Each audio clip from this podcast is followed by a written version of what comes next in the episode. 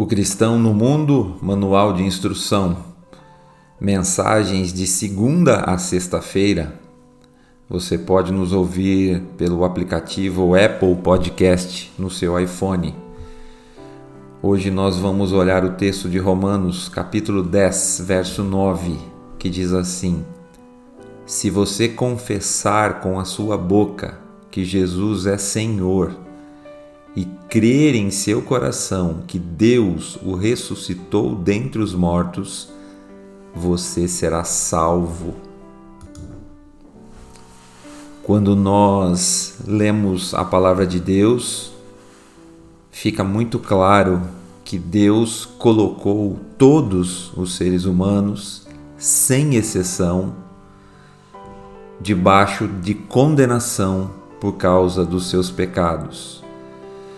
a nossa desobediência aos padrões morais de Deus, a nossa indisposição de reconhecê-lo como Criador e Senhor das nossas vidas, os nossos pecados, as nossas transgressões, os nossos erros, aquilo que nós pensamos, aquilo que nós falamos, aquilo que nós fazemos, todos nós, sem exceção, somos colocados por Deus na condição de réus, na condição de condenados. Diz a palavra de Deus que todos pecaram, todos merecem a morte, todos merecem a condenação, segundo o decreto do próprio Deus. Então todos, todos nós estamos debaixo desta condenação dada pelo próprio Deus. Somos inimigos de Deus e temos então a nossa eternidade debaixo do horror da condenação do Deus Criador de todas as coisas. Estamos sozinhos e sem esperanças. Porém, a Escritura diz que o próprio Deus, que com justiça nos condena a sofrimento eterno por causa da nossa culpa, este mesmo Deus que criou todas as coisas, para a glória do seu próprio nome e por amor a nós, resolveu enviar o seu Filho, Jesus Cristo, para que Jesus viesse a essa terra encarnado como homem, para que ele morresse na condenação da cruz e para que então todos os nossos pecados, toda a nossa culpa, toda a nossa transgressão fosse transferida para Cristo e então Jesus é quem pagou todo o preço da nossa inimizade com Deus. E então Jesus foi condenado e Jesus foi é, abandonado naquela cruz por causa dos nossos pecados. Porém, o texto bíblico deste dia nos lembra de que para que nós recebamos o perdão completo das nossas culpas, para que nós recebamos a anulação da nossa condenação eterna, para que nós voltemos a ter acesso a Deus e chamá-lo de Pai, há um único e exclusivo caminho, e esse caminho é Jesus Cristo. E o texto bíblico diz que eu preciso crer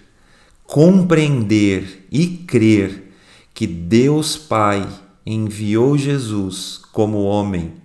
que Deus Pai condenou Jesus naquela cruz pelo meu pecado